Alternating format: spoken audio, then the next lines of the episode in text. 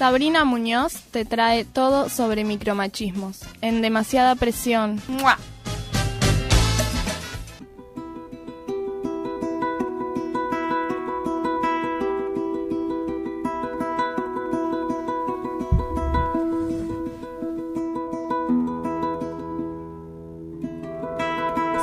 Bueno, ahora en un contexto en donde sabemos que prima el machismo, ¿no? El patriarcado en el capitalismo.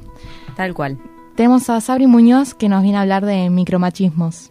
Así es, vamos a hablar un poco de micromachismos. Este es un término eh, que empezó, digamos, a utilizarse en la década de los 90 por Luis Bonino y se refiere justamente a aquellas cuestiones eh, de machismo, pero que son más invisibilizadas, que son más eh, digamos que no se ven tanto, pero que atentan contra la democratización de diferentes relaciones, ¿no? de vínculos entre los seres humanos, donde prima justamente eh, el género dominante es el del varón, y esto hace que por supuesto las mujeres quedemos en un lugar oprimido totalmente, pero estos micromachismos justamente a veces no son fácilmente, fácilmente identificables y está bueno que podamos hablar de esto, ¿no? Para eh, quitar ciertos privilegios que tienen los varones y además, bueno, que podamos estar en una sociedad más equitativa. Claro, yo estaba pensando como el término micromachismos hace referencia a esto que quizás no nos damos cuenta cuando está pasando. que son más cotidianas incluso, entonces las tenemos quizás como más naturalizadas y está bueno que eh, podamos como desmenuzarlas, ¿no? Mira, hay cuatro tipos de micromachismos. Vamos a empezar por el primero que se llama utilitarios, que es aquellos que se refieren cuando los hombres no se responsabilizan, por ejemplo, de lo doméstico, sino como que te dicen, ay, bueno, te ayudo con los quehaceres del hogar. En verdad, en este ayudar, en este colaborar, no hacen más que eh, naturalizar como que es una obligación de la mujer y yo te estoy ayudando. ¿No? Claro, sí, eso pasa todo el tiempo. Yo creo que no hay familia en la que no nos haya pasado alguna vez esto. Eh, claro, como bueno, te ayudo en la en la eh, tipo en la crianza de nuestros hijos. Lo mismo. Sí, como si no fueran sus hijos, ¿no? Como claro. En algún punto ridículo. Tal cual. Bueno, el segundo punto es eh, los encubiertos, que son aquellas situaciones donde se impone la razón masculina mediante mecanismos que, que ocultan la imposición y que por ello son efectivos. Por ejemplo, cuando los hombres callan o tienen mal humor o se aíslan o manipulan.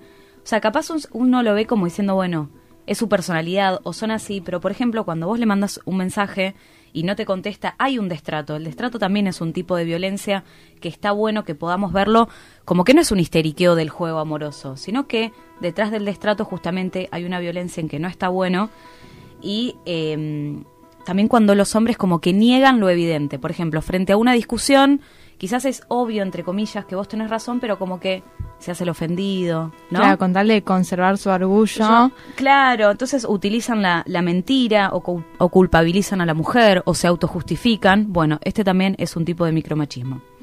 El tercer tipo es el de crisis, que son aquellas situaciones que actúan cuando las relaciones justamente no son igualitarias, con el propósito de volver al estatus, eh, a un estatus que es desigual.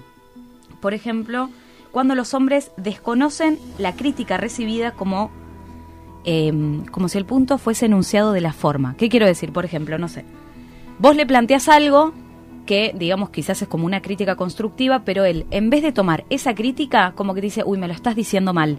Claro. Evalúa el cómo en vez del qué, y eso también es un tipo eh, de micromachismo, es como que es una resistencia pasiva, un distanciamiento, eh, como que también, bueno, esta cuestión de, bueno, y es súper sutil también, como cada micromachismo tiene su... Sí, yo creo que... Perdón, creo que también tiene que ver con esto que venía diciendo antes del orgullo, como no aceptar lo que me estás diciendo, tipo, no como decir así, ¿por qué me lo decís así? Ah, me lo estás diciendo mal. Claro. Claro, y ese no es el punto. Bueno, el cuarto tipo de micromachismos y el último es el coercitivos, cuando se utiliza la fuerza moral, psíquica, económica o de personalidad para doblegar a la mujer, o sea, no estamos hablando de fuerza física, sino eh, aquella violencia psicológica, ¿no? Cuando, em, por ejemplo, se atenta contra el uso de libertad de la mujer, eh, cuando oprimen la capacidad de decisión también de las mujeres, por ejemplo, frente a una discusión, esta cuestión de, bueno, me ganaste por cansancio, mm. por ejemplo, ¿no?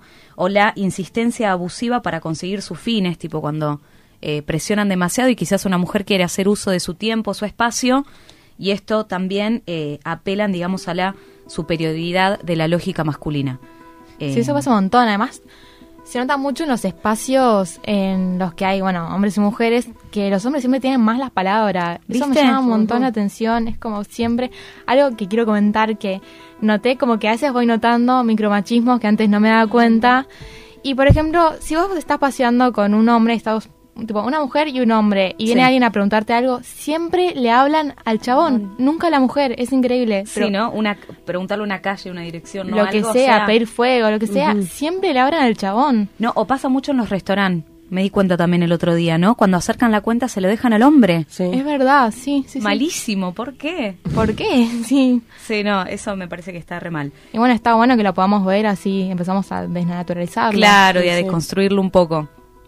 Y bueno, para finalizar, em, también hay que tener en cuenta que eh, esta sociedad patriarcal eh, construye ¿no? en nosotros, en nosotros cierta masculinidad que se basa sobre dos pilares que son fuertemente naturalizados, que me parece muy interesante traerlo, que es la, la masculinidad por contrariación y por negación.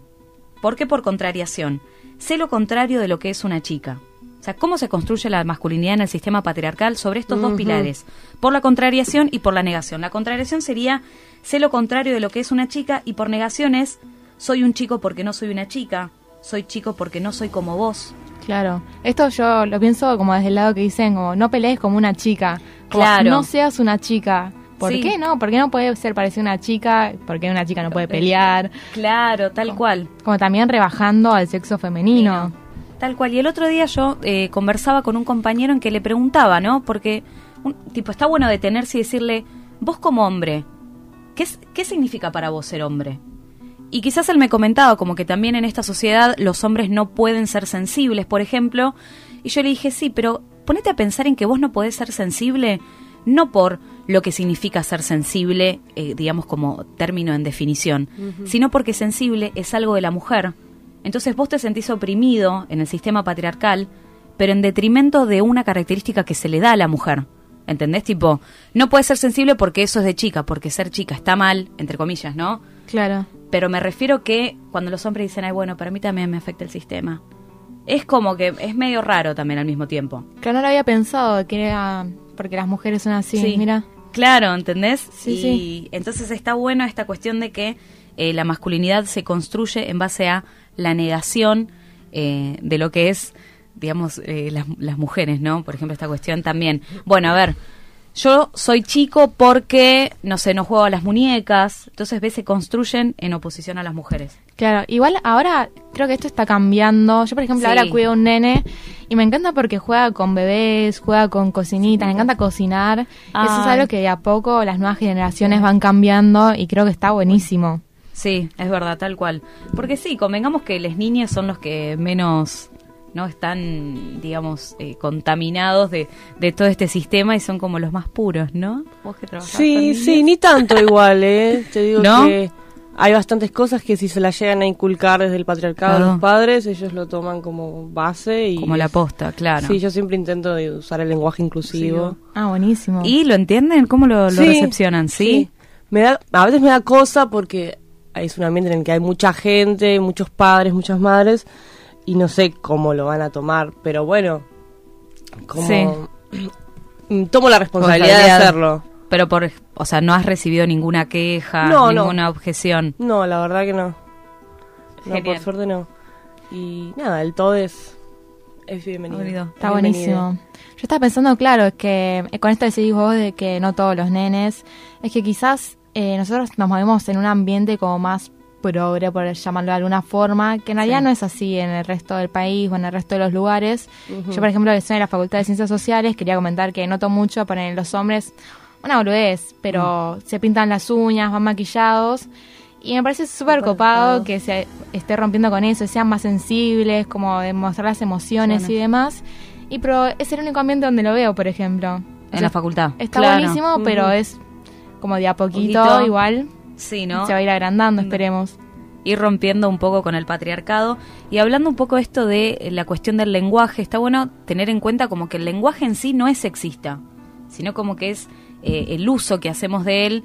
Y está bueno que la gente pueda implementar el lenguaje inclusivo porque muchos dicen, muchos dicen, bueno, pero ¿por qué no aprendes el lenguaje de señas? A mí no me gusta cuando se habla de, de esa cuestión como que cuando mezclan diferentes luchas. Yo no estoy desacreditando si vos querés aprender el lenguaje de señas, me parece buenísimo, pero no desacredites mi lucha de, del lenguaje inclusivo que trata justamente de no discriminar, de, de que todas las identidades de género y sexo puedan ser plasmadas en el lenguaje. O sea, eso me parece que, que está bueno tener en cuenta. Sí, totalmente. Bueno, ahora vamos una tanda y después volvemos con demasiada presión.